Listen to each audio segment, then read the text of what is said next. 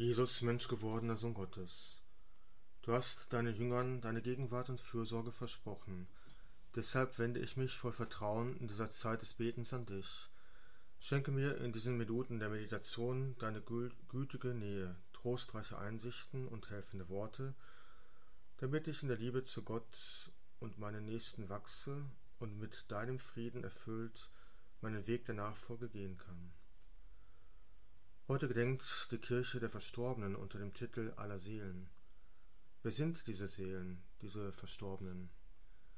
Zunächst ist klar, dass wir heute nicht an diejenigen denken, die wir gestern am Fest aller Heiligen gefeiert haben, so nach dem Motto doppelt gemoppelt hält besser. Nein, wir müssen das Fest von gestern mit dem Gedenktag von heute klar unterscheiden, auch wenn es Gemeinsamkeiten gibt. Am 1. November ehren wir diejenigen, von denen wir annehmen oder wissen, dass sie schon mit Gott im Himmel in Freude und Frieden vereint sind. Heute beten wir für diejenigen, die es noch nicht sind, die es aber eigentlich gerne sein wollen. C.S. Lewis, englischer Literaturwissenschaftler und Autor vieler bekannter Bücher, schrieb 1947 eine kleine Schrift mit dem zunächst verwirrenden Titel Die große Scheidung, The Great Divorce. In seinem Vorwort lesen wir als erste Zeilen Der britische Schriftsteller William Lake schrieb über die Hochzeit vom Himmel und Hölle. Ich bin nicht nur halbwegs sicher, dass ich weiß, was er damals gemeint hat, aber in gewissem Sinne ist der Versuch, diese Hochzeit zu vollziehen, zeitlos.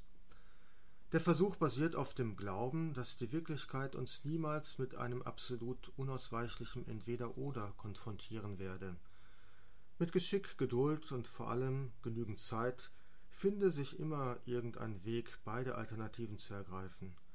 Das Böse lasse sich durch bloße Entwicklung, Anpassung oder Verfeinerung ins Gutes verwandeln, ohne dass wir je dazu aufgerufen würden, endgültig und vollständig irgendetwas zurückzuweisen, das wir gerne behalten möchten.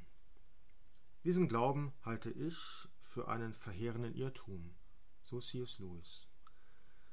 Zur Klärung und Vertiefung seiner Ausführungen lohnt es sich, in ein Lehrschreiben von Papst Benedikt XVI. Emeritus über die Hoffnung zu schauen, das er 2007 unter dem Titel Spe Salvi veröffentlichen ließ. Dort sinniert er über die letzten Dinge, nämlich das endgültige Schicksal jedes Menschenlebens in Hinblick auf sein sittliches Verhalten während seiner irdischen Existenz und meint zunächst auf das christliche Credo blickend: Zitat Im großen Credo der Kirche schließt der Mittelteil, der das Geheimnis Christi von der ewigen Geburt aus dem Vater und von der zeitlichen Geburt aus Maria der Jungfrau über Kreuz und Auferstehung bis zu seiner Wiederkunft behandelt, mit den Worten Er wird wiederkommen, in Herrlichkeit zu richten die Lebenden und die Toten. Der Ausblick auf das Gericht hat die Christenheit von frühester Zeit an als Maßstab des gegenwärtigen Lebens, als Forderung an ihr Gewissen und zugleich als Hoffnung auf Gottes Gerechtigkeit bis in das alltägliche Leben hinein bestimmt. Der Glaube an Christus hat nie nur nach rückwärts und nie nur nach oben, sondern immer auch nach vorn auf die Stunde der Gerechtigkeit hingeblickt, die der Herr wiederholt angekündigt hatte dieser Blick nach vorn hat dem Christentum seine Gegenwartskraft gegeben. Zitat Ende.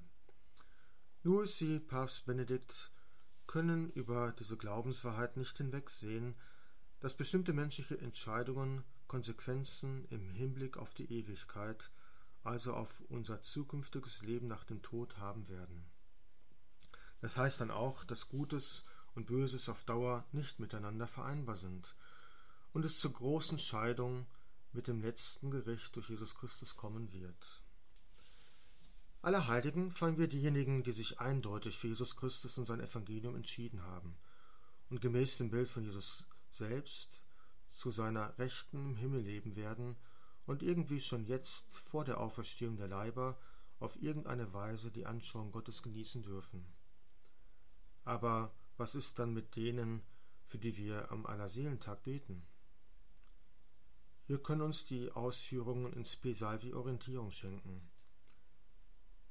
So heißt es, die Lebensentscheidung des Menschen wird mit dem Tod endgültig. Dieses sein Leben steht vor dem Richter. Sein Entscheid, der im Lauf des ganzen Lebens Gestalt gefunden hat, kann verschiedene Formen haben. Es kann Menschen geben, die in sich den Willen zur Wahrheit und die Bereitschaft zur Liebe völlig zerstört haben. Das ist es, was mit dem Wort Hölle bezeichnet wird.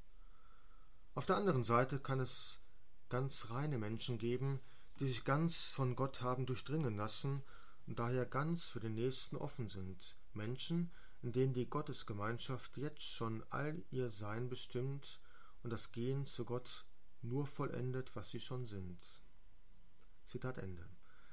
Indem Benedikt auf die Lehre des Katechismus zurückgreift, hat er die beiden Begriffe von William Blake mit Inhalt gefüllt und das Entweder-Oder von Lewis unterstrichen.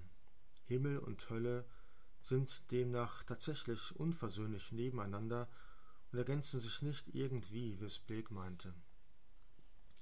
Apropos Himmel und Hölle. Jemand könnte für sich sagen bzw. denken, der Himmel ist hoffentlich so groß, dass ich diesen Menschen dort hoffentlich niemals wiedersehen muss.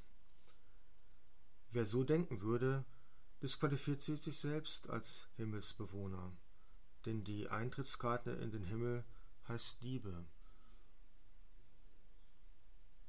Deshalb Unbarmherzigkeit, Unversöhnlichkeit und Hartherzigkeit als Konstante eines Lebens sind mit der Liebe Gottes und damit mit dem Himmel unvereinbar. Das macht der kleine Roman Die große Scheidung von Louis sehr anschaulich. Und das hast du, Jesus Christus, hier auch ständig mit neuen Worten und Gleichnissen und deinem Beispiel gepredigt. Es ist ja deine Botschaft, Jesus, die uns zur Umkehr und zur Liebe aufruft. Deine Kirche verwaltet und erklärt sie nur immer wieder neu, was du damals den Menschen gesagt hast, damit sie den Weg zu deinem Vater im Himmel zielsicher und mutig beschreiten. Was aber ist nun, so können wir uns fragen, mit den Verstorbenen, an die wir heute besonders denken und für die wir heute besonders beten? Hören wir weiter Benedikt XVI. Aber weder das eine noch das andere, er bezieht sich auf ein Menschenleben, das direkt die Hölle oder den Himmel nach dem Tod zur Folge hat, ist nach unseren Erfahrungen der Normalfall menschlicher Existenz. Bei den allermeisten, so dürfen wir annehmen, bleibt ein letztes und innerstes Offenstehen für die Wahrheit, für die Liebe, für Gott im tiefsten ihres Wesens gegenwärtig. Aber es ist in den konkreten Lebensentscheidungen überdeckt von immer neuen Kompromissen mit dem Bösen. Viel Schmutz verdeckt das Reine, nachdem doch der Durst geblieben ist und das doch auch immer wieder über allem Niedrigen hervortritt und in der Seele gegenwärtig bleibt. Was geschieht mit solchen Menschen, wenn sie vor den Richter hintreten? Ist all das Unsaubere, das sie in ihrem Leben angehäuft haben, plötzlich gleichgültig? So fragt Papst Emeritus. Und dann bringt er die Lehre vom Ort bzw. die Situation der Reinigung dieser Seelen nach dem physischen Tod an, wenn er nach weiteren spannenden Reflexionen in seiner Enzyklika die tröstliche und christliche Botschaft anbringt und sagt, unser Leben ist nicht gleichgültig, aber unser Schmutz befleckt uns nicht auf ewig, wenn wir wenigstens auf Christus, auf die Wahrheit und auf die Liebe hin ausgestreckt geblieben sind. Er ist im Leiden Christi letztlich schon verbrannt. Im Augenblick des Gerichts erfahren und empfangen wir dieses Übergewicht seiner Liebe über alles Böse in der Welt und in uns. Der Schmerz der Liebe wird unsere Rettung und unsere Freude. Es ist klar, dass wir die Dauer dieses Umbrennens nicht mit Zeitmaßen unserer Weltzeit messen können. Der wandelnde Augenblick dieser Begegnung entzieht sich irdischen Zeitmaßen, ist Zeit des Herzens, Zeit des Übergangs in die Gemeinschaft mit Gott im Leibe Christi. Hier ist das sogenannte Fegefeuer gemeint. Es ist für diejenigen, die bei ihrem Tod noch zu wenig geliebt und sich so auf die Begegnung mit der unendlichen Liebe Gottes vorbereiten dürfen bzw. müssen. Es ist ein Gnadenort, eine Gnadenzeit. Es ist eine Art Trainingscamp für den Himmel, für diejenigen, die das normale Training während des irdischen Lebens zu oft verpasst oder geschwänzt haben. Jesus, was erwartest du von deinen Jüngern am heutigen Denktag aller Seelen, von uns? Was können wir für unsere Verstorbenen tun, die noch einen steinigen Weg vor sich haben, bis du sie in den Himmel aufnimmst? Du würdest uns vielleicht an deine Worte über das beharrliche Bitten erinnern. Klopft an, und es wird euch aufgetan. Du würdest uns daran erinnern, dass unter den Christen einer des anderen Last tragen soll. Wir sollen unser Gebeten und alltägliches, oft anstrengendes Tun zur Bittgebet für unsere Schwestern und Brüder im Fegefeuer verwandeln, wie du dich damals für uns eingesetzt hast, um uns vom Übel zu befreien und den Himmel zu öffnen. Du würdest uns vielleicht auch an dein hohepriesterliches Gebet nach dem letzten Abendmahl erinnern, damit wir die Kirche mehr als bisher als wunderbare Schicksalsgemeinschaft begreifen, dass wir Christen vom Geben und Nehmen, vom Schenken und Beschenkt werden leben. Wir schenken den Verstorbenen, was wir für sie tun können, und sie opfern ihr läuterndes Leiden für uns Pilger in der Kirche auf, damit wir in der Liebe wachsen und die Prüfungen dieser Zeit gut bestehen können. Maria, Mutter Jesu, du bist unser aller Mutter und mit allen Heiligen unsere erste Fürsprecherin. Lass uns immer mehr die große Gemeinschaft der Kirche im Blick haben, die zur Ehre Gottes lebt und leidet, bis wir alle auf ewig vereint werden in der Herrlichkeit des Himmels. Ich danke dir, mein Gott, für die guten Vorsätze, Regungen und Eingebungen, die du mir in dieser Betrachtung geschenkt hast. Ich bitte dich um deine Hilfe, sie zu verwirklichen. Maria, meine unbefleckte Mutter, heiliger Josef, mein Vater und Herr, mein Schutzengel, bittet für mich.